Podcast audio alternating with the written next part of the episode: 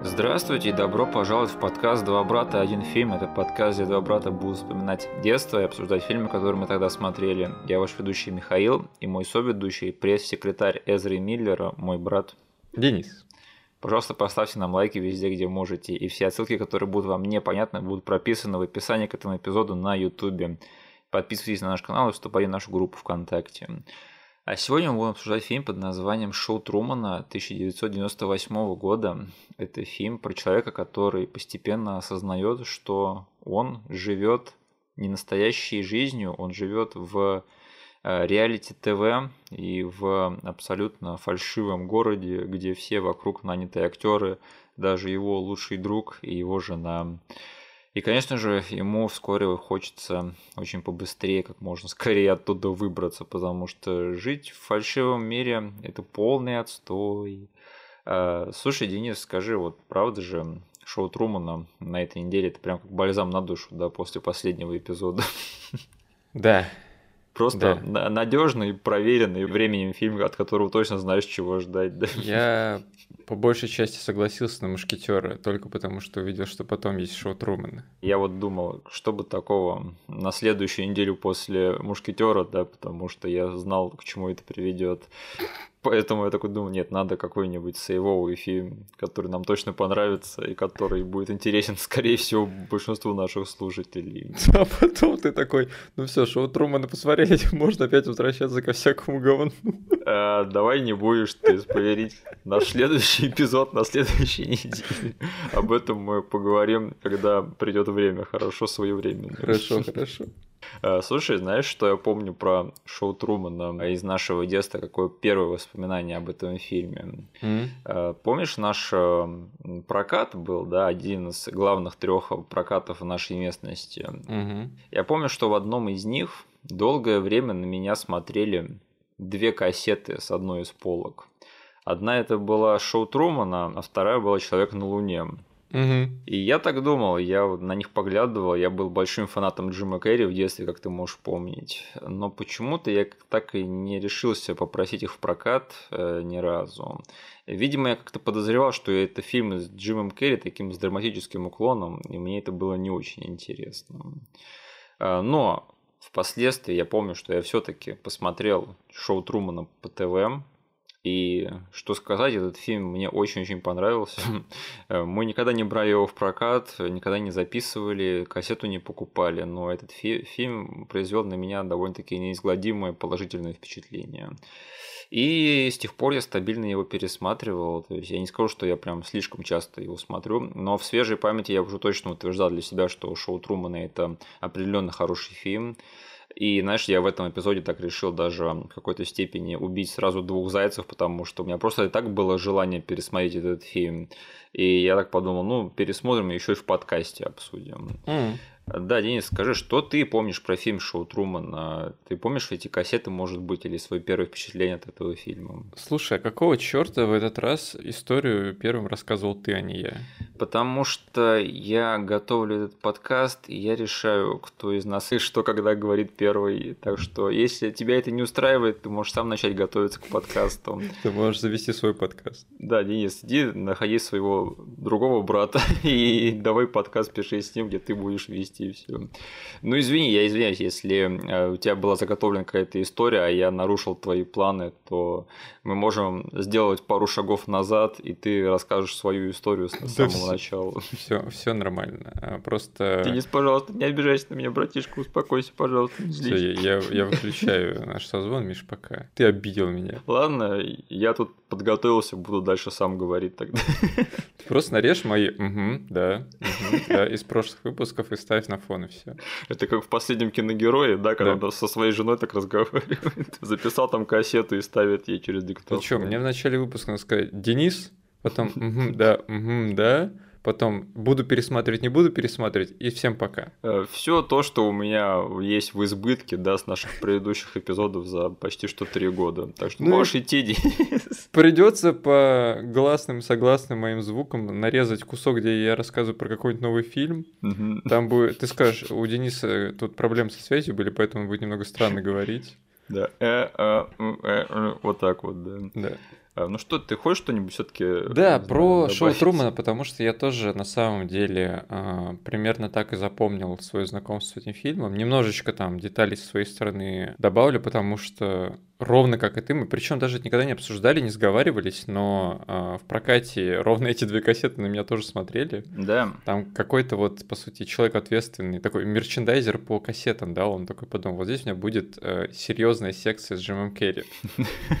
И как и ты, я очень любил фильмы с Джимом Керри, и для меня они всегда были просто, ну, автовыбором, да, если я хочу что-то посмотреть. Да. Но каким-то образом название, обложка и, э, там, не знаю, расположение э, на полке каким-то образом поселило во мне осознание того, что это два серьезных фильма с Джимом Керри. Угу. Причем я тогда что, ну у нас интернета не было, да, а в программке я тогда еще не искал инфу подробную такую о фильмах. Вот, но «Человек на Луне» и «Шоу Трумна» для меня там очень долгое время на этой полке были фильмы с Джимом Керри, к которым мне не очень хотелось притрагиваться. Я такой думаю, блин, я посмотрю какую-нибудь депрессуху с актером, которого я люблю, не в депрессухе. И, как и ты, совершенно не было желания не брать этот фильм, не просить у родителей. Но потом по телеку, я помню, я наткнулся на этот фильм, причем довольно поздний был показ – Угу. И я его не сначала поймал. И, как обычно, у нас будут спойлеры, типа, ты уже в самом начале сказал, что этот чел живет, э, думает, что он живет нормальной жизнью, на самом деле он в телепередаче. Я, Кто про это э, не знает.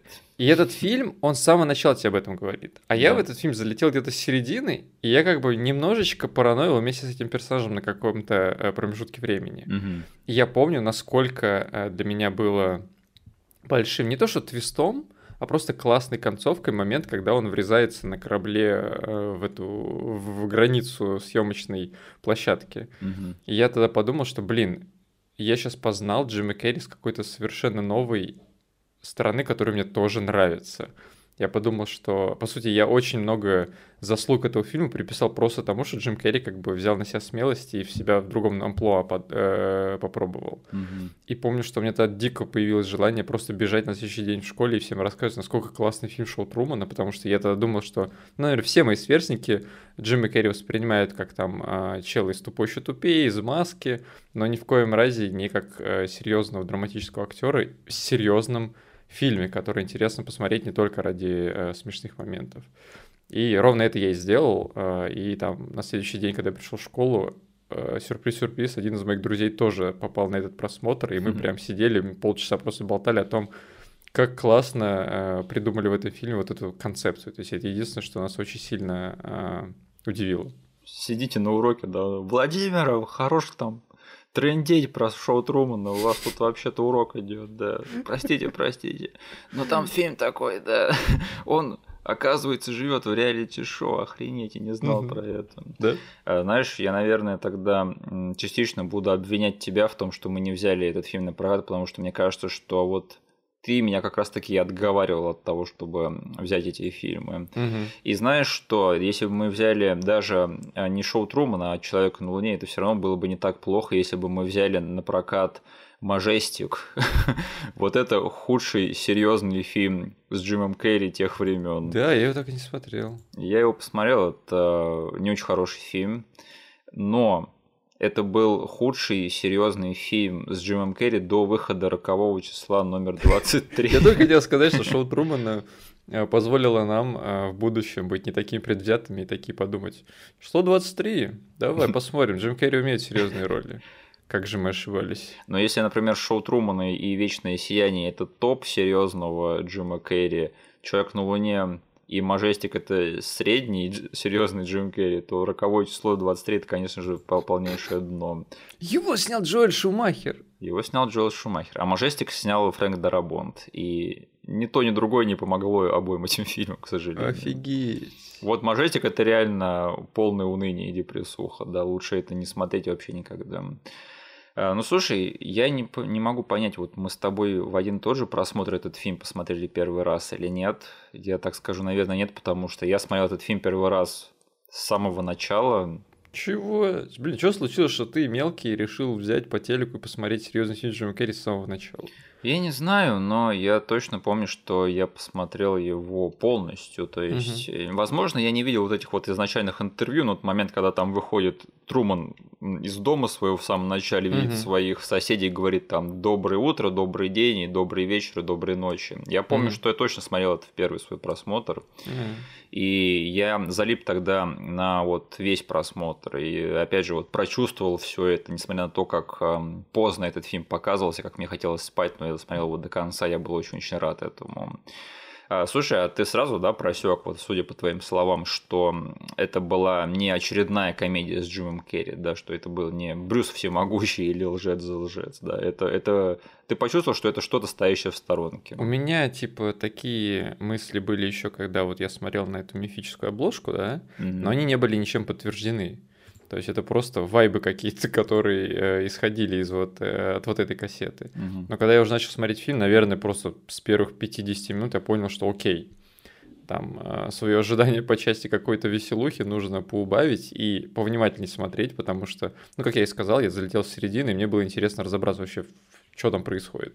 Но это странно, что ты все-таки не понял до того момента, когда он врезается в фальшивые декорации. Не-не-не, я говорю, что там, конечно же, в фильме полно моментов, которые тебе откровенно говорят. Просто... Потому что там начинается в один момент просто про создание самого шоу, про людей, Да, да, конечно. Я имею в виду, что вот первые несколько, там, не знаю, сцен, угу. сет-писов, когда а, я как-то залетел так, что они реально показывали не больше вот то, что за кулисами происходит, да, а то, что у Трумна какая-то уже паранойя начинается. Угу.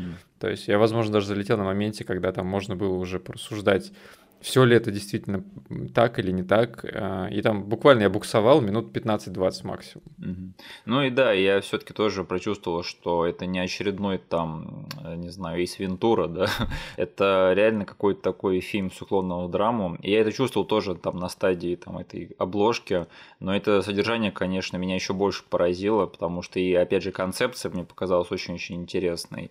А, да и вообще, знаешь, по содержанию этот фильм сразу стал у меня в списочке таких особенных фильмов, так сказать. Э, не знаю, как описать именно этот список, но этот фильм явно туда попал. То есть я не могу описать, э, что значит этот список, но я могу понять, когда я вижу представителей этого списка. Угу. А, так, смотри. Этот фильм написал Эндрю Никол. Тебе говорит что-нибудь его имя? Не, я не настолько крут. Скорее всего, ты сейчас начнешь сыпать названиями, я скажу э, э. Ну да, готовься, потому что это чувак, который постоянно пишет и снимает фильмы с высокими концепциями. А. Вот там шоу Трумана это. О, представьте, что чувак живет в реалити-шоу, да. И иногда у него такие фильмы получаются удачные, да, как, например, сам шоу Трумана или Гаттака, которую он снял. А, Гатака это, если что. Представьте, что в будущем всех людей делают идеальными, да, все рождаются идеальными благодаря там модификациям генетическим. А иногда эти высококонцептные фильмы, которые он пишет и снимает, получаются не очень удачными. Как, например, представьте, что все на свете перестали стареть в 25, и теперь все живут по времени. Это фильм с Джастином Тимберлейком, который... И главная валюта на свете – это время, а не деньги. И Джастин Тимберлейк и Аманда Сейфрид будут воровать время, вот это пипец, да. Или представьте, что чувак застрял в терминале аэропорта и не может выбраться оттуда, потому что его страна перестала существовать. А, терминал. Да, да. Это я сейчас перечисляю фильмы, которые были не очень удачные из его карьеры. А терминал считается не очень удачным фильмом? А, мною, да. А. И если вы считаете терминал удачным фильмом, то Почему? Блин, я его не смотрел ни разу. Это реально очень душное кино, в котором, там, не знаю, первые полчаса, наверное, интересно, а дальше можно не смотреть. А иногда получаются фильмы, о которых я очень много слышал, но до сих пор не смотрел. Например, Симона. Знаешь, это кино постоянно в телепрограммке мелькало. Подожди. Да, да. Где Аль Пачино продюсирует певицу, которая на самом деле создана в виртуальной реальности. Что, я типа, почему самом... всегда путал этот фильм с фильмом, где снимался этот Хокин Феникс. Э. Тоже про про какую-то виртуальную женщину. Она называется. Почему ты их путал? У них разница между друг другом лет 10, мне кажется. Я не знаю, я не знаю почему. Ну, она с э, Хоакином Фениксом и Скарлетт Йоханссон, конечно, одна тема, а вот этот фильм Симона с Аль Пачино – это совсем другая. Окей. Ну, в общем, за все эти вещи ответственен Эндрю Никол в той или иной степени. Некоторые фильмы он снимал, некоторые фильмы он писал. А, и он вообще хотел изначально сам снять шоу Трумана и готовил это в качестве своего режиссерского дебюта. А, но этот фильм, его, в общем, у него перспективно должен был быть очень-очень большой бюджет, да, потому что должны были быть масштабные съемки, там надо было вот это целое реалити-шоу показывать, как там устроен город фальшивый. Угу. И поэтому они а, позвали более опытного постановщика Питера Уира. А, но самое забавное, что Эндрю Никол в итоге-то себе выбил на дебют э, не самые стыдные деньги, потому что Гатака стоила впоследствии 36 миллионов долларов. Mm. Да, не 60 э, этого Трумана, но 30 с лишним тоже было неплохо. И знаешь, наверное, главная мысль, которую хочу донести в этом подкасте, это что Питер Уэр, режиссер шоу Трумана, это отличный и недооцененный режиссер. Потому что вот его послужной список говорит сам за себя. Общество мертвых поэтов, э, свидетель, «Хозяин морей», э, тот фильм с Расселом Кроу на корабле, который мне по всем параметрам не должен быть интересен, но который мне все равно понравился. Ты его посмотрел? Я его все равно, я его как бы в итоге посмотрел, и я вот до конца был скептичен, но все-таки это хороший фильм, да. Ничего себе. Просто Питер Уир, он в свое время снимал вот эти неплохие фильмы, и даже отличные где-то. А, но фишка в том, что он не активен уже больше 10 лет, то есть у него последний фильм вышел в 2010 году, и он с тех пор ушел типа, на пенсию. Mm. И мне кажется, что его имидж как-то подзабыли так хорошенько, потому что ну, ты вспоминаешь, вот что я сейчас перечислил, да, какие фильмы, плюс шоу Трумана. Мне кажется, это довольно-таки впечатляющий послужной список. Mm-hmm. Я не знаю, а, задумываешься ли ты когда-нибудь перед сном о том, что, ох, да, Питер Питер Уир, есть же такой режиссер, он недооцененный. Или, возможно, будешь думать об этом впредь после этого подкаста, что скажешь? Я скажу так, что до этого я явно не задумывался об этом, но сейчас, а, пересмотрев этот фильм, угу. просто все это время у меня этот фильм был вот по сути, записан в мою картотеку мысленную как фильм, который сделала задумка, да, и сделала да. концепция. То есть вот чел просто придумал сюжет, при котором у нас рождается ребенок, и с самого там первого дня за ним следит целая нация, угу. ему там построили мелкий мирок, и он в нем живет. И там все смешные и драматичные ситуации, которые вылетают из этой концепции. А, я думал, окей, этот фильм сделал вот эта вот мысль человека, которая пришла. Угу. Но сейчас, когда посмотрел этот фильм а, уже более осознанно, я понял, что... Ну и как бы там дополнительно уже ты немножечко мне в подтверждение моих мыслей, которые каким-то образом формировались, э, там, произнеся просто послужной список сценариста как режиссера потом, да? Да. Что на самом деле в этом фильме очень много было докручено со стороны режиссуры, подачи материала и там интересного лука этого фильма. Да. Поэтому тут как бы для меня тоже Питер Уир записан теперь как человек, который явно вложил в долю успеха этого фильма. Э, да, и я тоже до вот этого эпизода думал, что этот фильм снял на самом деле Эд Харрис, скорее всего. Да, и вот имя чувака, который э, написал и снял Гатуку, тоже где-то вот в создании этого фильма болталось, но никак не мог понять, он снял этот фильм или только написал. Вот сейчас я для себя утвердил эту информацию. А, и, кстати, немного так загладить эту рану в плане того, что сейчас Питер Особо не обсуждают, но если что, вот на последнем Оскаре, да, в 22 году, его наконец-таки наградили почетным Оскаром за заслуги перед кинематографом. А, у него просто, я смотрю, у него есть номинации на лучшую режиссуру, причем относительно даже свежий, то есть он вот за свидетеля получал номинацию, и потом за вот этого хозяина морей, про который ты мне сейчас сказал и сильно меня удивил. Да. И у него там реально номинация на лучшую режиссуру на Оскаре. Да, это фильм, который провалился в прокате в свое время, но который был критически очень успешен, его даже до награды дополз. Если что, шоу Трумана тоже был фильм успешный, да, я думаю, это и так всем понятно, он номинировался на несколько Оскаров, Однако Джима Керрита все-таки прокатили с номинацией, да. Угу. И знаешь, я вот все время забываю, что вот как бы ни старался Джим Керри, его всегда прокатывали на Оскаре. И я вот всегда думаю, ну, у него же за Трумана, да, должна быть номинация. Нет. За Человека на Луне? Нет. За Чистое Сияние? Нет. Нет. Ну, окей. И да, сейчас опять себе напомнил, что оказывается у Джима Керри до сих пор за ни одну его серьезную работу до сих пор нет номинации на Оскар. Угу. Что считаешь, заслуженно или, или или пускай еще старается, еще лучше. Ну, стараться он уже не будет, да, судя по последним новостям. Фиг знает, типа, может быть, что-то изменится, но... Sonic 3, Денис, не за горами. Да, да, да. А, но на самом деле я думал, что я очень большие надежды возлагал по части номинаций на Трумана и на «Чистое сияние». Я думал, что там его, не знаю, могли хотя бы закинуть в лист э, номинантов. Да. Но, как бы, как и ты, сейчас я тоже удивился, что ничего подобного. Я думал хотя бы за «Человека на Луне», потому что это не самый успешный фильм был, но как бы он... Это один из таких фильмов, который знаменит своим главным перформансом, а не потому, что это хорошее кино. Поэтому я думал хотя бы за него, но даже как бы он там не пытался выпрыгнуть из штанов, все равно ему не пошли навстречу.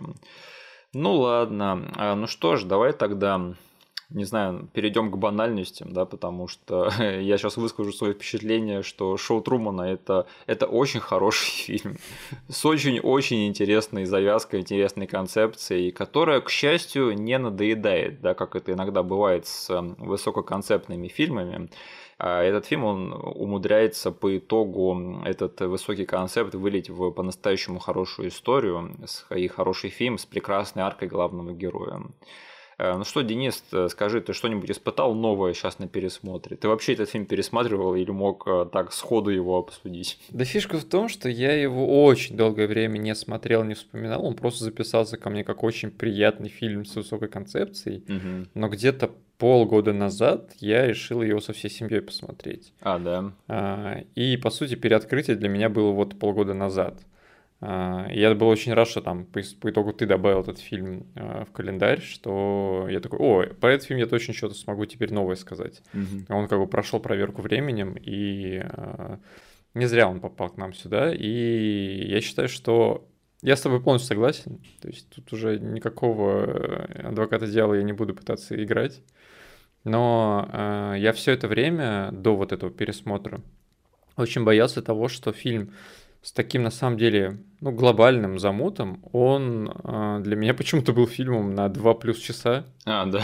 Я думал, я такой думал, блин, вот, короче, концепция прикольная, да, но почему-то фильм мне записался в голову как фильм, который может быть растянут. Да. А, и я очень удивился тому, что это очень такой оказался а, короткий фильм на самом деле.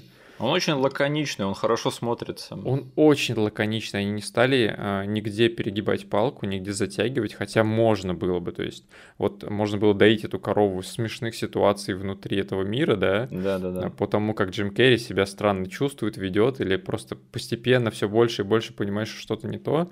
Но они не стали нигде, э, ни в одном из актов затягивать. А, и поэтому я очень а, был рад тому, что, блин, фильм всего 100 минут идет. Да. Как бы, и у него получилось в эти 100 минут запихнуть все события, которые довольно-таки а, обширно тут представлены. Угу. Поэтому тоже тут от меня низкий поклон, наверное, режиссеру тому, э, ну, за талант, который смог уместить это все. Оно не чувствуется слишком уж быстрым, да оно не несется галопом по Европам. Везде тебе, э, где нужно, делать остановки, делают паузы, но все равно стремительно двигаются к вот к той точке, э, к тому классному кадру, где Труман уходит, по сути, в, этот, в горизонт через дверь. Угу. Да, мне очень нравится структура этого фильма. То есть этот фильм, по сути, разделен на три части. Первый и третий, они такие побольше и коротенькие посередине. То есть сначала мы познаем этот фальшивый мир вместе с Труманом. А, потом мы видим наконец-таки, что происходит за кадром, да, мы узнаем, кто снимает это шоу. И третий акт, он посвящен побегу Трумана из этого фальшивого мира и, ну, завершение его арки, по сути, да, и вот проведение к этой великолепной концовке. А, единственное, знаешь, я вот о чем подумал в этот раз. А, не было бы лучше, если бы мы смотрели этот фильм как ты первый раз. То есть не было бы прикольно, если бы мы не знали, что это реалити-шоу, потому что нам в первые там две минуты этого фильма сразу же показывают, что это актеры, как они рассказывают про то, как они работают и снимаются в этом шоу.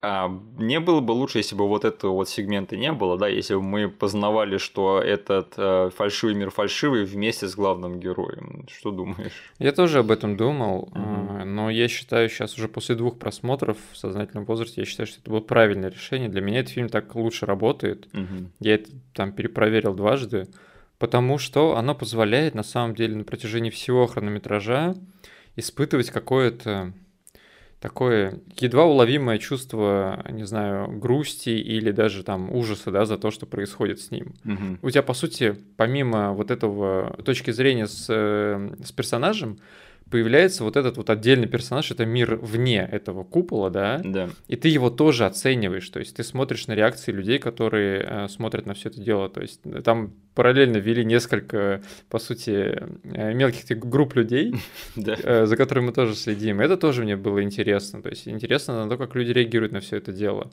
И э, глобальность всего этого дела, она присутствовала со мной на протяжении всего хронометража, в отличие от того, если бы оно ударило по мне в самом конце. Возможно бы там в детстве у меня бы еще сильнее взорвался мозг, да?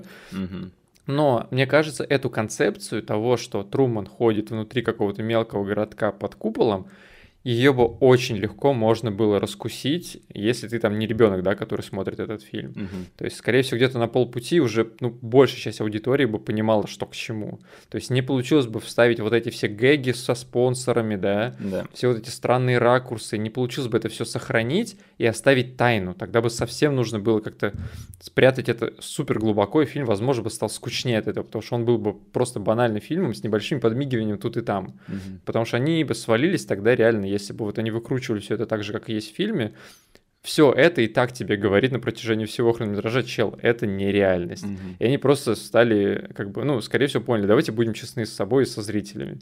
Типа нас раскусят в первые же 10-15 минут, пофигу на это все дело, давайте сразу скажем, но зато вот эту вот атмосферу глобальности происходящего, какого-то... Причем это глобальный ивент, глобальная движуха, которая идет, и она дает тебе какой-то челлендж с точки зрения какой-то морали и этики, да? да. И ты на протяжении всего фильма сидишь и, и раздумываешь. Блин, а это был смешной момент, но как бы все равно как бы к этому смешному моменту они пришли через то, что человек, по сути, заперт в тюряге. Да, знаешь, одна из главных заповедей э, того, как вообще пишется сценарий, да, это следить за информацией, контроль над информацией, когда ты угу. что рассказываешь зрителю про то, что вообще на самом деле происходит в сюжете. И, не знаю, вот такой, знаешь, первый импульс, когда думаешь о такой завязке, то сразу, о, я сделаю это твистом, да, что у меня да, главный да. герой будет весь фильм расследовать Э, что-то, что у него будет вызывать паранойю, да, подозрение, и в конце он узнает, что, а, это оказывается все это время было реалити-шоу. И я очень рад, что они этот импульс перебороли или не почувствовали, или проигнорировали, и сделали так, что мы уже заведомо знаем, что к чему здесь. И поэтому, во-первых, появляется такое ощущение, что мы сами смотрим шоу Трумана, да, как часть зрителей. Да. И во-вторых, появляется не только сопереживание тому, что он пытается разгадать эту загадку, ты ему сопереживаешь, потому что ты хочешь, чтобы он оттуда выбрался, потому что ты понимаешь, что вот эта вот э, среда, в которой он существует, она не очень приятная, так сказать, угу. и не очень э, гуманистическая. И такое ощущение создается, как будто ты смотришь за крысой, которая бегает в лабиринте. Появляется ощущение, которого бы не было там, вот если бы они пошли по второй, по легкой дороге, да? да. Ощущение того, что ты болеешь за персонажа. Угу. Ты типа очень хочешь, чтобы в каждой сцене, в каждом сетписе он преуспел. Да. А, что немножечко потерялось бы, если бы это было все не так, потому что мы бы сидели в этот момент и думали, да ничего серьезного не происходит, он типа просто с ума сходит, все нормально, что он бесится как бы. Или кто-нибудь говорил, да нет, я тебе говорю, это точно реалити-шоу, но давай уже досмотрим до конца. И скорее всего вот этот вот твист в конце бы, он для кого-то, возможно, и был бы откровением, но это был бы стандартный фильм, да, который на протяжении всего хронометража тебя маринует, э, и в конце говорит, да, на самом деле это все был сон, или там еще какая-нибудь фигня. И тут, э, наоборот, появляется больше возможностей посмотреть на то, как вообще тут все устроено, да, потому что world building в этом фильме, он очень достойно выполнен. И смотреть на вот само устройство вот съемки этого реалити-шоу, да, вот этого вот такого очень сайфайного на самом деле, да. потому что даже сейчас, мне кажется, эта затея не совсем-то выполнима с практической точки зрения, потому что у них там камеры в каждой пуговице есть, да, но это совсем какая-то фантастика. Угу. И смотреть на то, как все это продумано внутри содержания, это, конечно, отдельное удовольствие, потому что там он заглядывает там за одну дверь, там сидят эти съемочная группа такие, типа, а чё, чё ты сюда зашел, сюда нельзя. Причем в противном случае бы все это по части выстраивания мира вокруг Трумана оно бы свелось, скорее всего, к третьему акту, да, какой-нибудь речи главного э, mastermind а за всем этим делом. Ну, то есть, по сути, э, у нас Эд Харрис в конце третьего акта рассказывал, да, Труман, у нас типа камеры в каждой пуговице, да, у нас типа звезды это прожекторы, да, да, да, вот это. Это все было бы скомкано просто в 10-минутную речь Эда Харриса, просто чтобы чувакам объяснить, да, вот оно на самом деле вот так вот работает. А здесь оно очень классным слоем размазано по всему фильму, и ты постепенно понимаешь, окей, а как они разобрались с этой проблемой? Потому что на самом деле концепция, как ты сказал, ну, не самая простая для реализации. И нам типа потихоньку, по деталям показывают, что вот так они сделали, типа, чтобы там, не знаю, сосед выходил с этой, с контейнером из-под мусора, и на ней камера стоит, да, чтобы снимать каждое утро э, Трумана.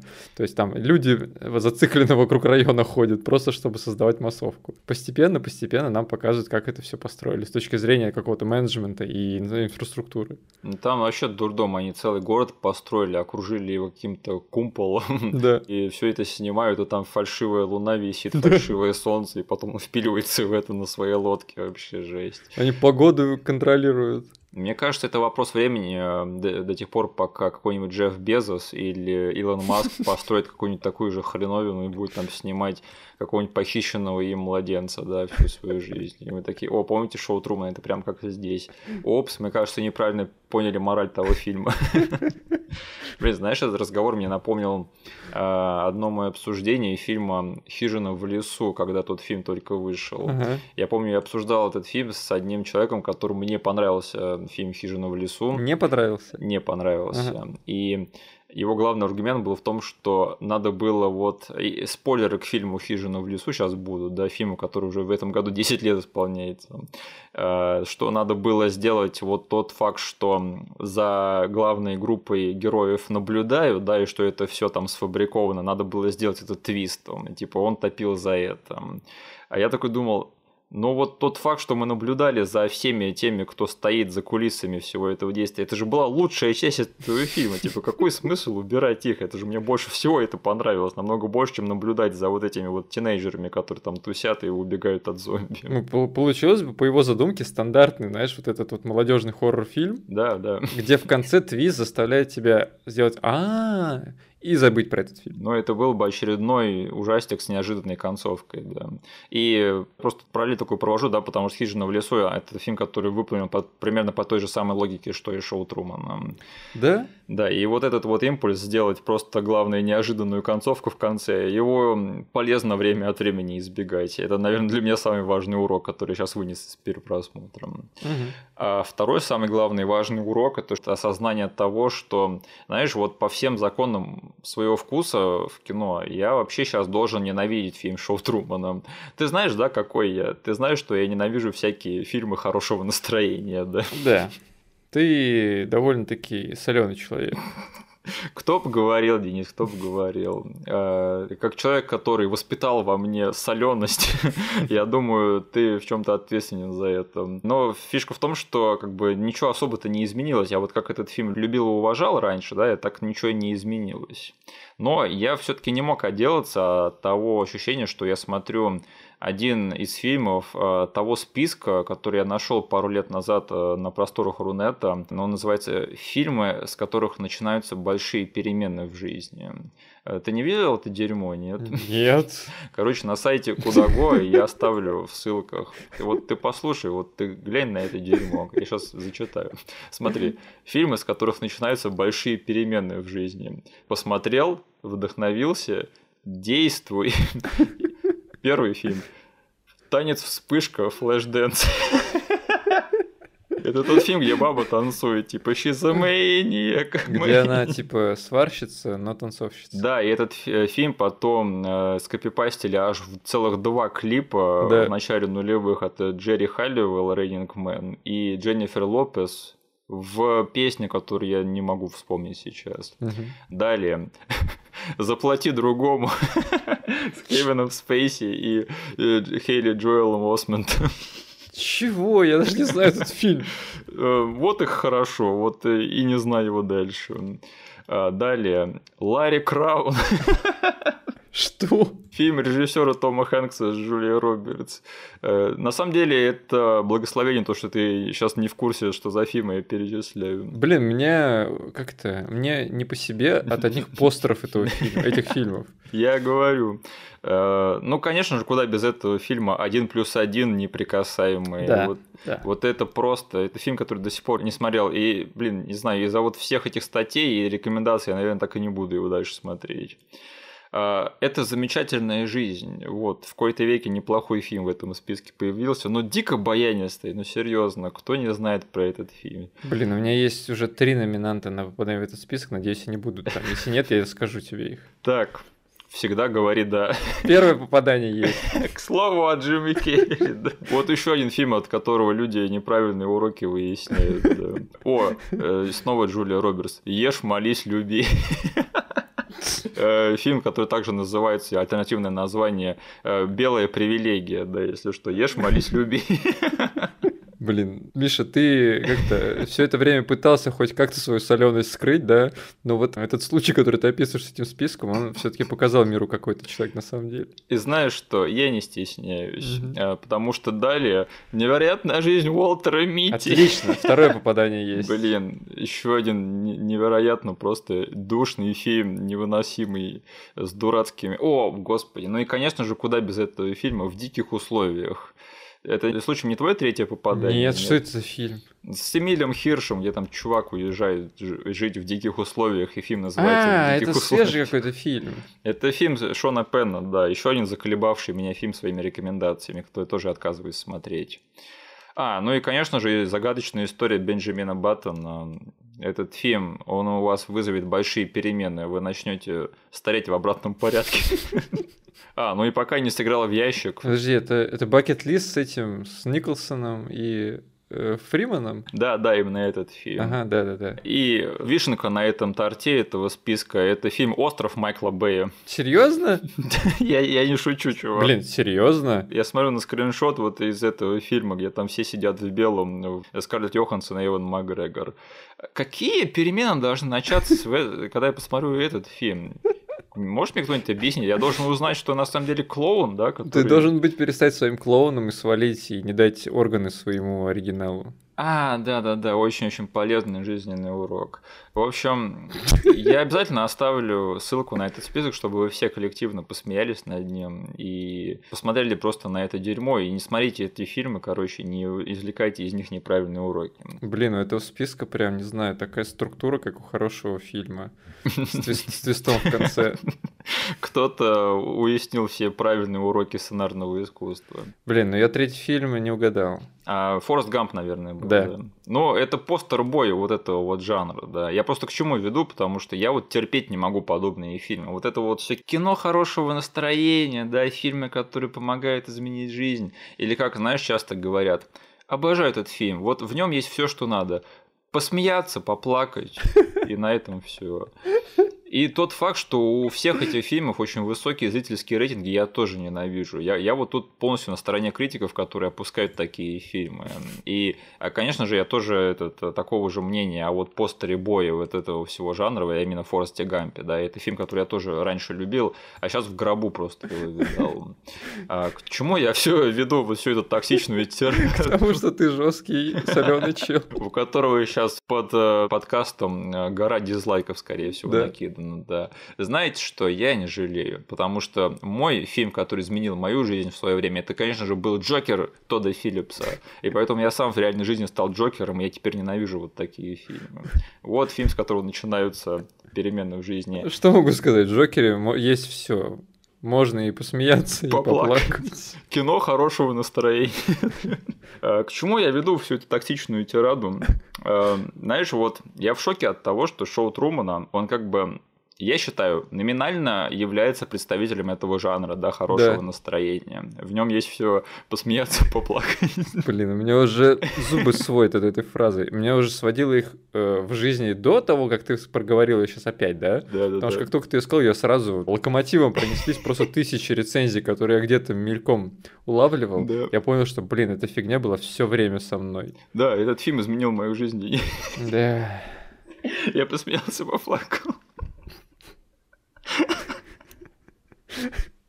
Слушай, а про наш подкаст так можно сказать? Я смеюсь и плачу прямо сейчас здесь. Да. Этот подкаст изменил мою жизнь. Это подкаст хорошего настроения.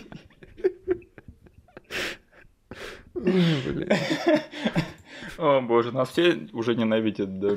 Все уже выключили, Миш. А, окей. А Форестом Гампом ты точно все добил. Фак Форест Гамп, серьезно. Фак Форест, фак. Короче, я к чему веду? Я считаю, что шоу Трумана это точно является вот представителем этого жанра фильмов хорошего настроения, да. Но, тем не менее, он все самые бесячие кочки вот своих сородичей для меня избегает, да. Потому что шоу Трумана это на самом деле в каком-то смысле такой, знаешь, деконстракт этого жанра. А, и для меня вот кульминацией вот этой вот моей теории про то, что на самом деле это пародия такого вида фильмов, это что вот знаешь, вот там есть эта сцена воссоединения Трумана с отцом, да. которая прям такая откровенно вся манипулятивная. И в конце концов там вот этот вот весь момент дико такой эмоциональный, где он там со своим отцом обнимается, они там оба плачут на этом пароме. Вообще музыка на фоне играет такая, наезд камеры на лицо плачущего Трумана. А потом оказывается, что все это из-за того, что этот актер пытался пролезть обратно на эту студию. И там нам самое крутое, что показывают, да, как эти создатели манипулируют зрителями. И там Эд Харрис такой, да, вот сейчас музычку, а тут крупный наезд на его лицо. Да. И самое крутое, что это происходит вот в середине фильма, вот прямо вот в момент, когда вот вся вот эта вот часть фильма, где Труман пытается выяснить, что с ним происходит, она, по сути, достигает такой кульминации. Угу. И Потом в фильме происходит такая некая перезагрузка, да, потому что именно этот момент он знаменует собой начало всей второй половины этого фильма, где мы узнаем про то, как работает вообще это шоу за кулисами, и то, как Труман начинает прокладывать себе путь к освобождению. И всю вторую половину фильма нас ведут вот к этому по-настоящему а, эмоциональному моменту, то есть к концовке которые провоцируют эмоции уже намного более заслуженно. Я даже не говорю там в плане киноязыка или что-то такое, а скорее просто в плане того, как это э, преподнесено и что вообще происходит внутри фильма, да, то есть как вот эти вот взявшиеся из ниоткуда там сюжетные линии, связанные с его отцом, и как к чему это приводит. И вот этот весь путь Трумана к свободе, где ты уже вот вместе с ним выкупаешь все, что происходит, и вот чувствуешь вот весь этот катарсис, который творится в этот момент. И именно на этом я очень-очень благодарен этому фильму на структуре его, и опять же на том, что вот этот вот момент, где он плачется особо, но это же откровенная пародия вот на эти фильмы хорошего настроения, где можно посмеяться и поплакать, и он изменит вашу жизнь. Да. А, не знаю, э, я сейчас, возможно, э, слишком углубился во всю эту тему, возможно, ты нас немножечко остудишь. Я говорю, что ты сейчас закономерный, на твой взгляд. А, я с тобой согласен, потому что этот фильм как раз-таки имел большие шансы скатиться в посредственность на этом моменте. Угу. То есть он там мог заиметь как раз-таки двухчасовой хронометраж. Да. Потому что, по сути, во вселенной Трумана произошло здоровенное событие, да? Появился вот этот актер, которого э, весь мир воспринял как там, не знаю, э, что-то офигенное, да? На самом деле, как ты сказал, то есть э, за кулисами этот чел просто хотел работать в популярном шоу опять. То есть он был отцом актером Трумана в свое да, время, да, и его слили из этого шоу. Причем там тоже в таком моменте, который был очень драматичный, и там прикольно задеконстрактили с другой стороны, что показали потом, как актер сразу же после того, как он утонул, как он такой расстроенный в воде с аквалангом, такой, блин, какого черта, я хочу опять вернуться сюда. Его вытаскивают чуваки в этих жилетках, да, из, этой, из э, этого залива. Да, и, короче, в этом фильме вот в этот момент очень можно было там пойти на поводу и сказать, окей, давайте сейчас посмотрим, как Труман с отцом, то есть появляется новая какая-то переменная в уравнении, да, и теперь Труману нужно еще пройти какой-то путь, какое-то расследование провести, чтобы теперь еще и понять, что и это было бредом полнейшим. Да. И как же классно они поступили, что просто к чертям это все убрали. То есть, да, Труман обнялся с ним, да, там весь мир э, всплакнул, и сразу же после этого нам, по сути, меняют да, точку зрения, э, там все переходит на закулисье, и мы даже как бы про то, что Труман свалил, и то, как он сделал там, по сути, подкоп под своим домом, мы не знаем. Да. Это очень круто, на самом деле, было сделано, и мне вот тут, тут тоже от меня только одни комплименты по части структуры. И э, там, ты уже проговорил, что вот есть один слезовыжимательный момент посреди фильма, есть слезовыжимательный момент уже настоящий для, для зрителя, который фильм смотрит сам здесь в реальности. И, и там, и там, на самом деле, есть э, реакция зрителей внутри фильма, да, и если их сравнить, то реакция на то, как Труман просто уходит из этого купола, она гораздо ярче у тех же людей, которые плакали и радовались, когда отец пришел. Да, да, да. То есть это тоже очень классно. Вот они подвели к тому, что вот эта вся э, напускная какая-то да, пафосность, она хоть и работает, но там настоящие эмоции всегда вызывают вот такие вот события. Да. Не знаю, в этом есть немножечко такого мета-вещей, да, а, мета-подтекста, потому что, имея Джима Керри, уходящего как персонаж из этого купола, как, э, там, не знаю, вот Питер Уир и Эндрю Никол, они все это построили, да, мы тоже сидим, смотрим на экран как зрители и тоже радуемся. Да, да, Хотя да. как бы у нас в жизни происходят события, которые должны вызывать у нас больше радости. И этим как бы фильм на самом деле тоже приколен, он заставляет э, тебя задуматься о таких вещах. Ну, одна из лучших концовок ever, мне кажется. Да. Я помню, как смотрел первый раз, думал, что будет дальше, что будет дальше, и фильм заканчивается просто в идеальный момент. И опять же, спасибо, что отнеслись с уважением к зрителям. И тут нет момента, когда ни один из персонажей не встал бы и не сказал такой «Лучше жить в настоящем неидеальном мире, чем жить в идеальном фальшивом». Не было ничего такого, причем мы не знаем, там удастся у Труману э, прожить, там не удастся. Он Да, просто да. отправляется вот в эту черную прорезь, да, Да. в фейковом горизонте голубом. Не знаю, даже, даже с точки зрения визуала это просто офигенно сделано было. Вот эта маленькая лестница и просто там дверь, которая открывается в черноту полнейшую. Да, потому что да. для Труна просто неизвестность. И как бы он с таким большим оптимизмом туда шагает, но мы не знаем, как бы, что его там ждет. Возможно, там будет намного хуже, чем ему в этом мелком городке. Возможно, хуже. Возможно, лучше. Мы не знаем, как бы, в этом и вся прелесть концовки. И знаешь, я первый раз смотрел этот фильм в возрасте, когда я был не очень там зрелым зрителем. И тем не менее, я все равно все это считал, и даже как-то этот фильм заставил меня задуматься обо всех этих вещах. И мне не надо было все это разжевывать вообще ни в каком смысле. И э, вот э, я чувствую, что вот один из тех фильмов, которые я сейчас зачитал, да, из этого списка фильмов, которые там могут тебя заставить и поплакать, и посмеяться, да, и изменить твою жизнь. Вот в этих фильмах проговаривают очень-очень ярко темы того, что происходит, да, и к чему вообще идет все содержание. Потому что, опять же, э, шоу Трумана, я считаю, что это тематически очень-очень богатое кино. Тут и тема свободы воли поднимается, и тема там консюмеризма, и даже тема вот консервативности, да, потому что вот от Трумана это такой типичный ностальгический американский городок 50-х. Да. Я прочитал одно великолепное э, ревью на Letterboxd е к этому фильму, одно из самых залайканных, там написано «Я бы тоже хотел свалить из городка, где все выглядят как республиканцы». Вот это прямо в точку всей вот этой вот теме того, что это такой э, типичный американский городок, который на самом деле просто невыносимо там находиться.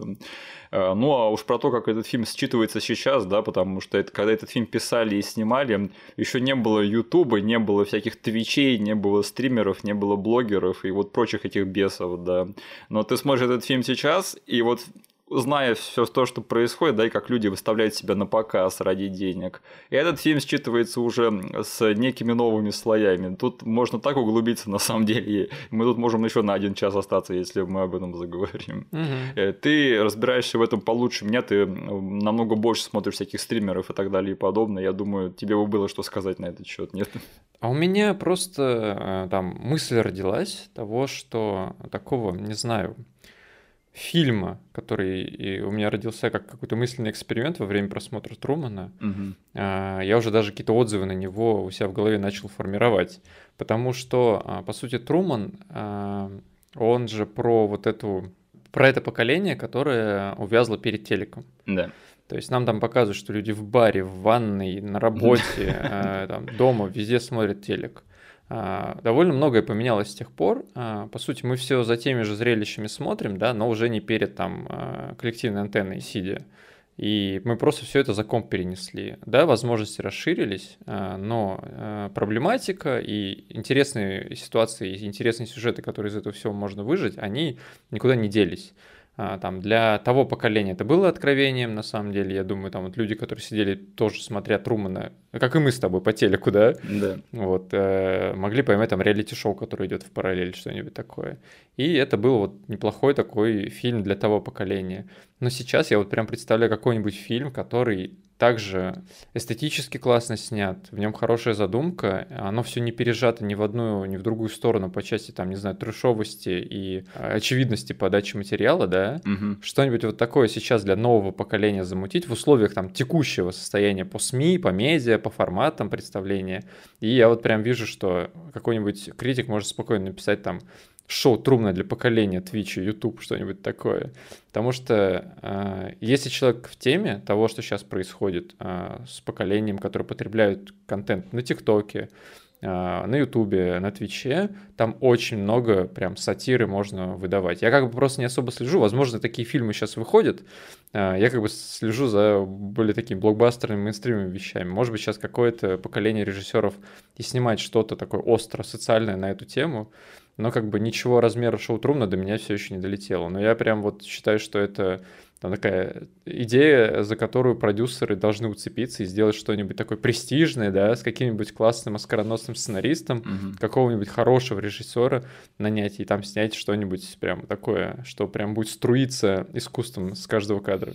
Ну, если бы сняли что-то уровня шоу Трумана на эту тему, я думаю, ты бы услышал. Да. Э, просто шоу Трумана нашего поколения, я считаю, что нам его задолжали, потому что на эту тему реально сейчас можно много всего нового добавить. И странно, что такого фильма до сих пор не сняли. Да? Э, видимо, раз мы сейчас это говорим, то где-то кто-то над этим работает. А, ну да, мы, блин, мы проговорили это, и, короче, все ждем анонсы или, не знаю, фильм внезапно сейчас трейлер какой-нибудь выпустит. Да, а я, оказывается, не до research ил, что там на следующей неделе от Netflix выходит ремейк шоу Трумана, который выйдет, все его посмотрят и сразу же забудут. Вот, шоу Трумана про поколение стриминговых сервисов. Я, я посмотрел. Сын Трумана на Ютубе. Сын Трумана. Блин. Нет, на самом деле, шоу Трумана – это, кстати, одна из тех вещей, которые я был бы не против в правильных руках посмотреть бы какой-нибудь ремейк или перезапуск, или лего-сиквел, конечно. Потому что, блин, сейчас реально хватает сорс-материала для того, чтобы что-то похожее замутить на ту же проблематику. Да. Не знаю, мы сменили форматы по передаче информации и по потреблению, но проблемы те же остались. Да. И самое крутое, что вот все эти проблемы, которые поднимаются в шоу Трумана, они, опять же, они там есть, но никто их не проговаривает, да, да. особенно не проговаривает свысока. То есть этот фильм, он все тебе это просто показывает и оставляет самому раздумывать. Э, мне нравится, что это такой в каком-то смысле духовный сиквел э, другого фильма Джима Керри «Кабельщик», да, потому что там явно есть какие-то смежные темы. Блин, я не мог отделаться от э, впечатления, когда вот к концу подходил фильм «Шоу Трумана». Да. То есть, по сути, э, Труман, уходя вот в эту дверь, он заканчивает эту Э, этот сериал, да, для них. Да. Для всего мира. А я такой потом, блин, а момент, когда чел после этого смотрит на книжку, это был тут или в кабельщике? Да-да-да, потому что в том фильме Джим Керри, он там херачит с собой тарелку, да, да. и там отключается во всей стране это, это телевидение. Да. И люди отключают телевизор и такие, ну ладно, пойду почитаю. И забавно, да, что персонаж из кабельщика – это персонаж, который вырос на шоу Трумане, скорее всего. Да. И тут, в общем, в обоих фильмах в конце Джим Керри заканчивает эру телевидения в каком-то смысле. Да. Кстати, э, вот э, как это все получилось, да, и почему этот фильм так замечательно смотрится. И вот ты там говорил про э, вклад режиссера, да, творческий, и вклад сценариста, где все это столкнулось. На самом деле, я тут интересную штуку вычитал, что изначально это был намного более мрачный сценарий. Mm. То есть вот Эндрю Никол написал такой практически триллер вообще без элементов комедии. И Питер Уир решил, что скорее надо это делать фильм легким более и комичным. И именно его была идея взять Джима Керри на эту роль. Mm. И мне кажется, что вот на столкновении вот этих двух подходов, да, такого более мрачного и триллерного, и такого более комичного и легкого, и вот родилась вот эта вот уникальность шоу Трумана, потому что тут создается такое впечатление на протяжении большей части этого фильма, что ты смотришь на такую улыбку сквозь слезы, да, да. вот это вот эм, какая-то радость, которая ты видишь, что за ней какой-то мрачняк, да, какая-то грусть есть. И это просто очень уникальное настроение, которое, видимо, родилось именно на столкновении вот этих вот двух творческих подходов. А, потому что в этом фильме ты достаточно много всякого цинизма и сатиры, ну, не сказать, что мрачника, но вот э, грусти в этом фильме полным-полно, да, потому что mm-hmm. если об этом задуматься, то то, что делают вот создатели этого шоу с Труманом, это, конечно, полный, полный писец и там абсолютное лишение свободы, воли человека наняли актрису, которая с ним спит и должна завести с ним ребенка. Вот это вообще жесть. Причем, по сути, они самые стрёмные моменты, они уже позади. Да. То есть нам показывают взрослого Трумана, но Да, они, да, по сути, делали многие вещи, которые там травмировали ребенка, да, Да. просто для того, чтобы их шоу продолжало функционировать, потому что Труман, видите ли, хочет быть вторым Магелланом, да, Да, хочет свалить с этого э, острова, но нам нужно как-то удержать. Давайте убьем его отца на его глазах и э, запим ему фобию, реальную причем фобию э, воды и э, как-то пространства над водой. Травмируем человека. Вот знаешь, единственный самый нереалистичный момент этого фильма, что такое шоу вообще позволили, как бы, что ему позволили существовать, да, мне кажется, в реальной жизни его бы давно там засудили бы и, в общем, закэнселнули, возможно бы, и такого бы не дали, ну, такому бы не дали произойти на самом деле. Да, и его лучший друг это вообще социопат какой-то, да, которому приходится отыгрывать там супер эмоциональные сцены с Труваном. Когда вы слушаете тексты этих эмоциональных сцен через наушник от Эда Харриса, вот это вообще жесть. Блин, вот это его друг, которого играет Новый Эмерих, он вообще отлично сыграл в этом фильме. Я, знаешь, я вот постоянно при каждой возможности цитирую этот момент, когда он такой пьет пиво, поворачивается с камерой с банкой, такой, вот это пиво. Причем он все время с этим сикспаком ходит. Да-да-да, я обожаю этот момент. Я всегда, когда отпиваю вкусную банку пива, я такой, вот это пиво. И люди на меня смотрят такие, ты что делаешь, придурок? Слушай, единственное, я э, о чем подумал, вот когда там нам вначале показывают вот этих актеров, да, которые сидят и рассказывают про то, как они снимаются в шоу Трумана, я только подумал, блин, надо было, чтобы вот этих актеров звали в фильме так же, как их зовут в настоящей жизни. Блин, это было бы круто. И чтобы там сидела Лора Лини и Ной Эмерих и рассказывали бы, как они снимаются в сериале Шоу Трумана. Как она Мэрил играет, да? Да-да-да. Единственное, я так понимаю, они этого не сделали, потому что, ну, шоу Трумана, оно происходит как бы не в нашей реальности, Мгм. да, потому что тут явно такой налет sci-fi есть. И, возможно, поэтому они не стали привязывать настоящих актеров к этой ненастоящей истории. Но мне кажется, это было бы забавно.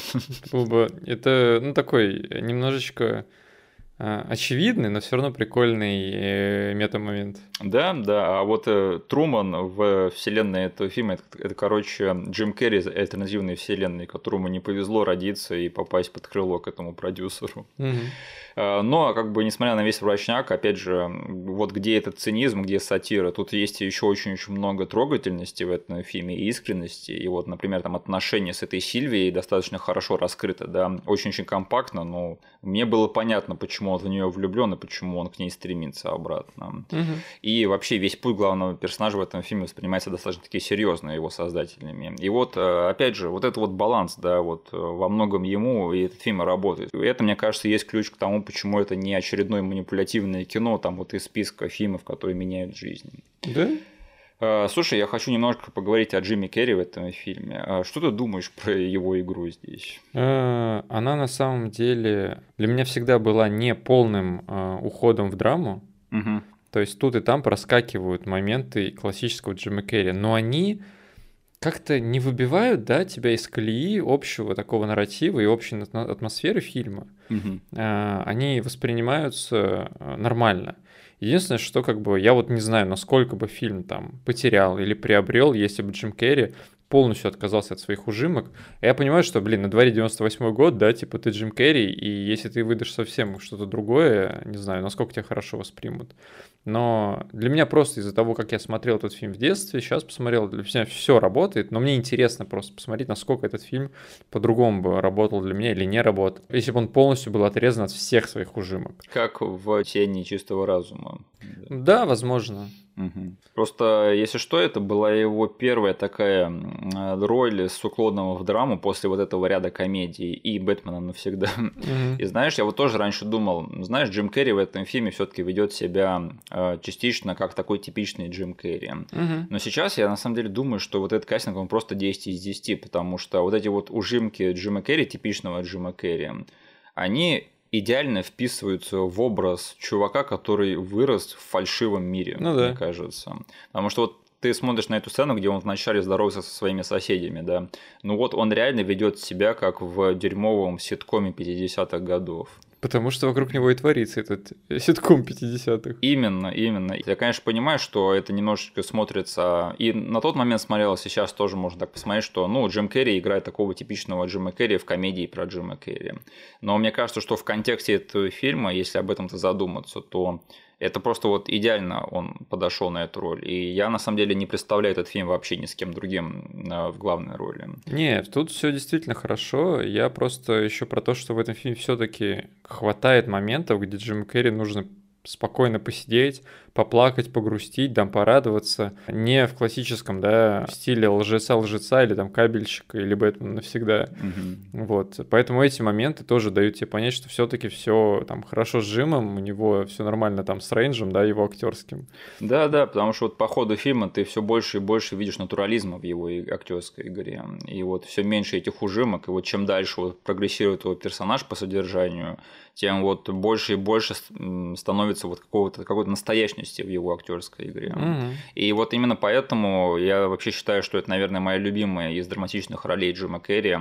Возможно, даже лучше, чем «Сияние чистого разума», потому что вот мне нравится здесь, что он не выглядит вымученно, знаешь. Вот mm-hmm. мне, мне кажется, что вот это вот сочетание типичного Джима Керри и драматичного Джима Керри, оно дает такой эффект того, что он намного более естественно смотрится в этом фильме, что нет такого ощущения, что ему кто-то сказал, пожалуйста, не будь типичным Джимом Керри, будь скучным Джимом Керри.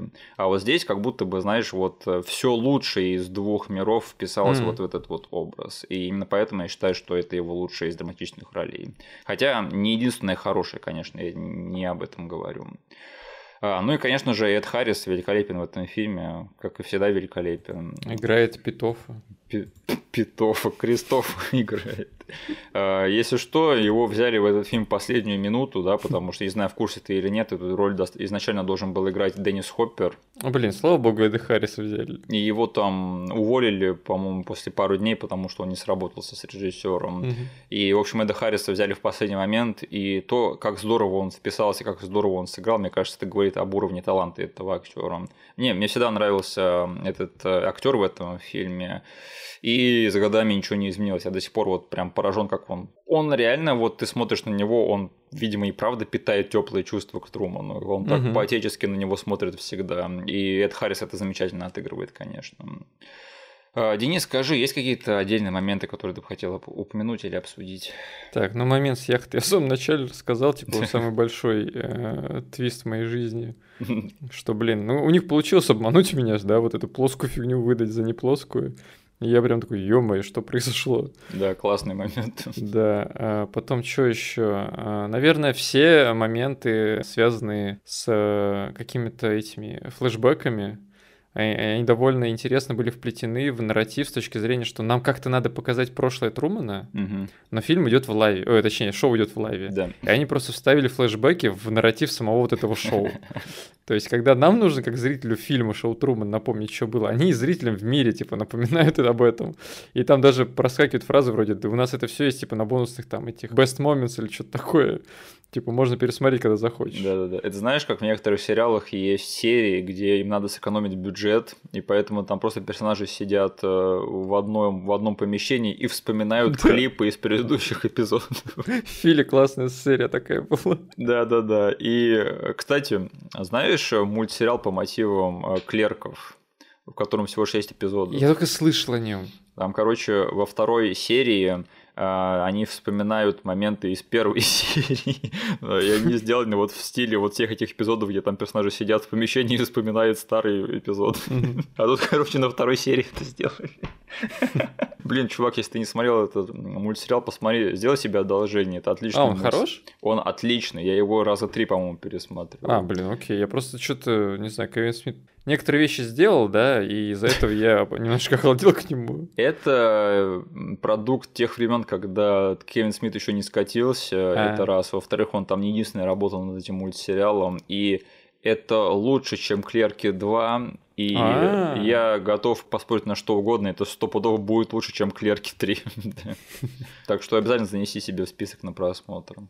А что-нибудь еще? А, ну и момент, короче, не знаю, мне а, в детстве, кажется, я попал на этот момент, а, когда э, как ее зовут, э, Сильвия, да, Сильвия с ним на пляж приходит. Наташа МакЭлхон, да. Да, и говорит, типа, у нас мало времени, они сейчас э, за нами наблюдают, сейчас они прибудут с минуты на минуту. Угу. И вот в этой сцене там, э, типа, пляж, э, ночь, они наедине, немножечко веет, да, какой-то, ну вот супер конспирологической теории, да, что сейчас реально какие-то люди в черном приедут, и там реально вот такая так, карикатурная машина вылетает на пляж, просто несется по песку, и она такая, они приехали, все, они меня забирают. Я прям в детстве какой-то вайбы сумеречной зоны. Возможно, я даже на этой моменте э, фильм стартанул и подумал, что за фигня тут происходит, тут какие-то заговоры жесткие происходят. Э, отец, не отец приехал, э, травит ее шизофренией. Да-да-да. И этот, это, короче, реально Here comes the man in black. Да-да-да. А из шоу Трубаном получился бы неплохой эпизод «Сумеречной зоны», кстати говоря. Ну, да, тоже высокая концепция, которую можно, наверное, сжать в какой-то один мелкий эпизодик. И да. вот эта вот атмосфера города из 50-х, это прям идеально в сумеречную зону впишется. Знаешь, я сейчас нашел этот момент, он, оказывается, происходит на 25-й минуте этого фильма. Mm-hmm. А мне всегда кажется, как будто он, не знаю, там на 45-й да. минуте. Этот фильм очень здорово идет, черт подери. Он очень здорово скомпонован. Я, я это уважаю. Mm-hmm. Что-нибудь еще? Ну и все моменты с рекламой, Миш. Я не могу ничего своего поделать, они очень смешные. Особенно тот момент. Ну, типа, они потихоньку вставляются тут да там, но потом а, достигают апогея в момент, когда он ссорится со своей женой. Да. И она просто от того, что не знает, что делать, но у нее по контракту за сегодня нужно произнести рекламу какао. Она в разгар ссоры берет какао и прям в камеру говорит, что о, это какао собранное, сделано из бобов, собранных там где-то в Никарагу или еще что-то. И он такой, ты кому вообще это говоришь? Куда ты смотришь? Ты что несешь здорово вообще, какая какао, блин. Денис, вот это пиво. Блин, ты хоть теперь будешь знать, да, к чему я это говорю на наших посиделках от времени. Да, да, спасибо, Миш, спасибо. А, смотри, я хотел вот о чем поговорить. Там вот в конце вот этот момент, да, когда он уже а, стоит возле этой двери и разговаривает с Эдом Харрисом, да, через небо. Там в некоторых кадрах откровенно видно, что у него за спиной не черное просто да. ничто, а там как будто бы черная ткань. Да. Ты тоже это заметил сейчас? Я заметил, я все это время сидел и думал такой, ладно, я знаю, о чем они говорят, я посижу и подумаю, что это вообще может быть и почему оно так выглядит. Это ляп или это что-то какой-то символизм? Да не. Я просто так подумал, что, возможно, они показывают, что это стена, потому что в эти моменты Труман сомневается, надо ли ему туда идти или нет. Я вообще такое это не считал, возможно, слишком туп, но я воспринял это как, ну, вот у них были такие декорации, им нужно было снимать некоторые э, планы крупно на Трумана, и сзади должна быть чернота. Мне кажется, я просто смотрел Blu-ray RIP, поэтому, возможно, они в трансфере вот тут что-то подсветили не так, и оно так слишком хорошо транслировалось. Ну, кстати, да, фильм 98 -го года, возможно, они тогда подумали, да пофигу, чернота и чернота. Да, а тут упс, потому что в некоторых кадрах оно выглядит как реально там что-то черное просто, и непонятно, куда он там пойдет, а иногда выглядит как просто черная стена, на которой накатаны ткань, вот и все. Подсвеченная причем. Я, я вспомнил еще один момент очень смешной, который в детстве э, прям напомнил мне о каких-то прям комедийных моментах из, из Джима Керриевских фильмов. Угу. Э, и до сих пор, типа, я смеюсь на эти моменты. Когда Джим Керри пытается свалить из города, угу. они с женой переезжают мост. Сначала там э, пожар, а потом авария на АЭС. Да. И Джим Керри нужно бежать в лес. И за ним очень смешно бегут чуваки в этих химзащит костюмах.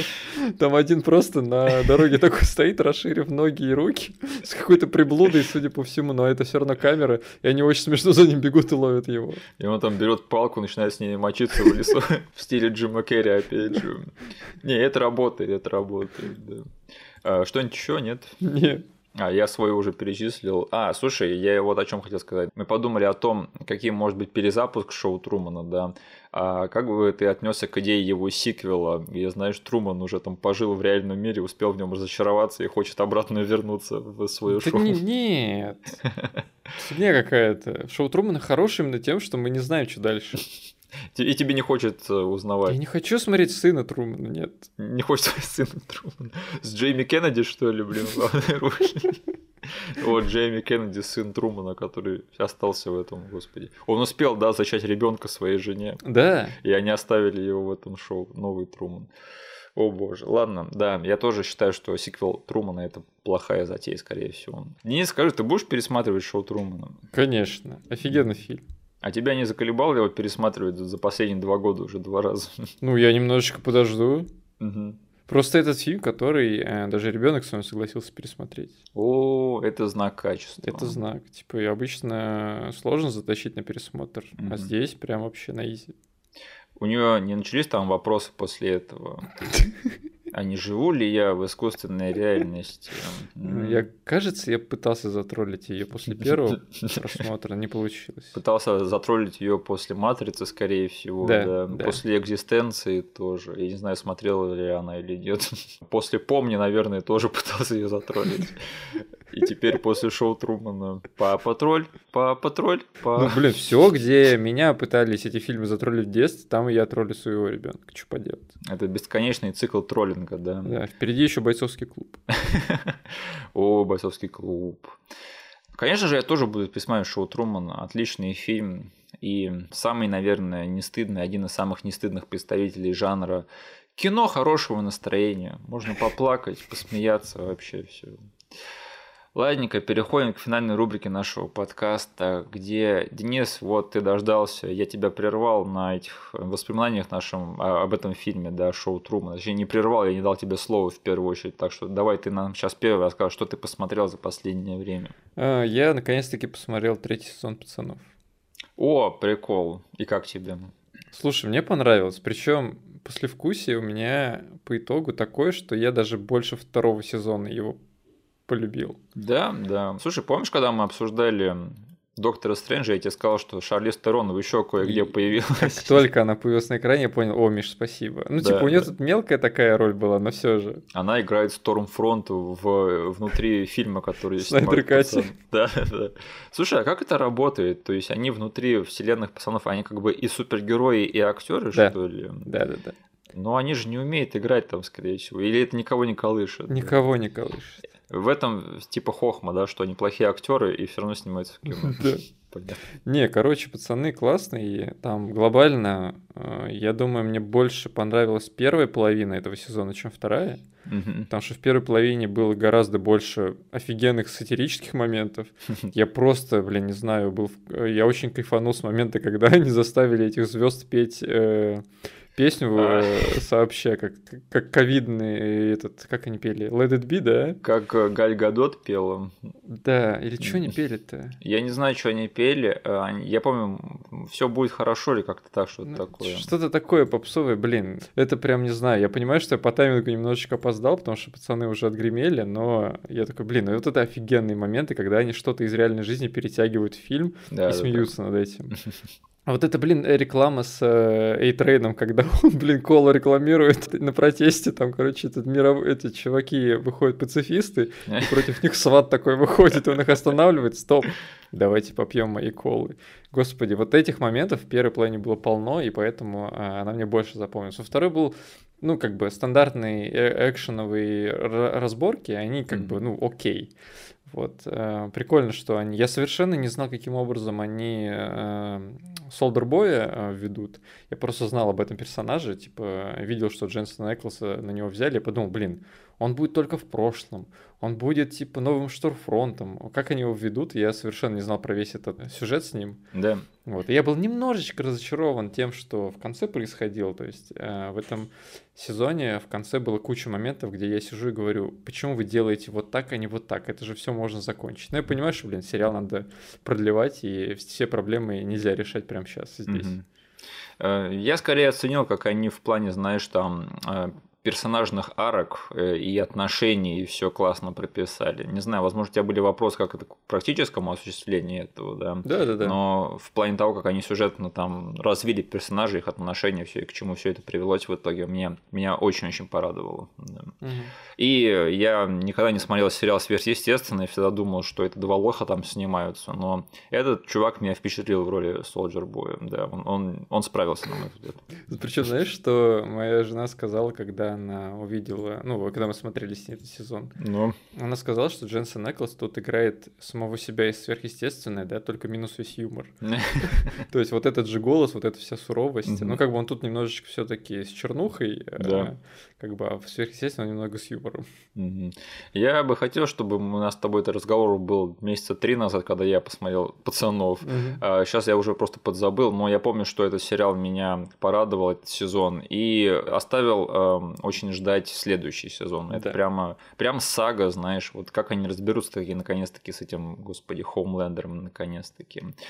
Черт возьми. А, я могу начинать свою Да. тему? А, Денис, спроси меня, посмотрел ли я что-нибудь за последнее время? Э, Давай, Миш, что ты смотришь? Не-не, спроси меня, посмотрел ли я что-нибудь за последнее время? Хорошо, посмотрел ли ты что-то за последнее время? Нет.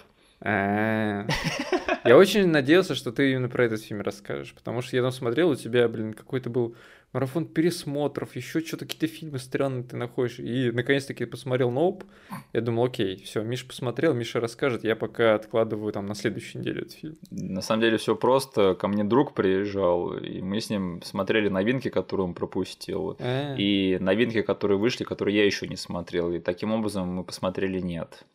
А, Я просто... Давай такое, Да. без спойлеров, Я пожалуйста. просто не могу особо про этот фильм разговаривать, не спойлеря ничего. Блин. Даже если бы я сказал ассоциации, да, которые у меня вызвал этот фильм, это было бы спойлером. А я не хочу тебе спойлерить, потому что ты на данный момент не смотрел, а вокруг этого фильма царит такая атмосфера загадочности. Причем я его на днях буквально буду смотреть, да. Да, да, так что я просто скажу, что мне очень понравилось, М. и что Джордан Пил остается мастером снимать очень хорошие фильмы по очень дурацким задумкам. Э, И я жду не дождусь послушать, что ты скажешь об этом фильме, возможно, через неделю. Да. Вот сейчас, там несколько дней спустя просмотр, э, после просмотра, у тебя там размести на пьедестале все его три фильма, которые вышли до сих пор. Ну, я чудил, и мне больше всех нравится мы. Мгм. Э, Наверное, потом Get Out, потом Nope, Мгм. да. Но, опять же, мне надо еще немножечко пересмотреть Nope, потому что это такой... Это очень большой фильм, я не, не знаю даже, как его еще описать. И, знаешь, я просто там с пивом смотрел, там, и чипсами, мне бы хотелось... Мне бы хотелось его еще разок внимательно пересмотреть, чтобы уже как-то окончательный консенсус давать. Но пока что мы, Get Out, Nope, при том, что все эти три фильма мне понравились, да. Жду на днях от тебя пересмотр с другой оценкой, да, без пива и без чипсов. Хорошо, но а, мы для меня вообще на другом уровне, чем вот два остальных фильма. да. Э. Он для меня прям вообще топчик. А, Так, ну что ж, а на следующей неделе у нас э, в подкасте будет кое-кто большой, да, и толстый, и лживый. А, Да, то, про что я немножечко заикнулся в самом начале подкаста. Да, я даже не знаю, как еще намекнуть на этот фильм, кроме как назвать его полное название только что. Мгм. Ну что ж, спасибо, что нас послушали. Услышимся с вами на следующей неделе. Поставьте нам, пожалуйста, лайк везде, где можете. И все отсылки, которые будут вам непонятны, будут прописаны в описании к этому эпизоду на YouTube. Спасибо, до свидания. Всем пока.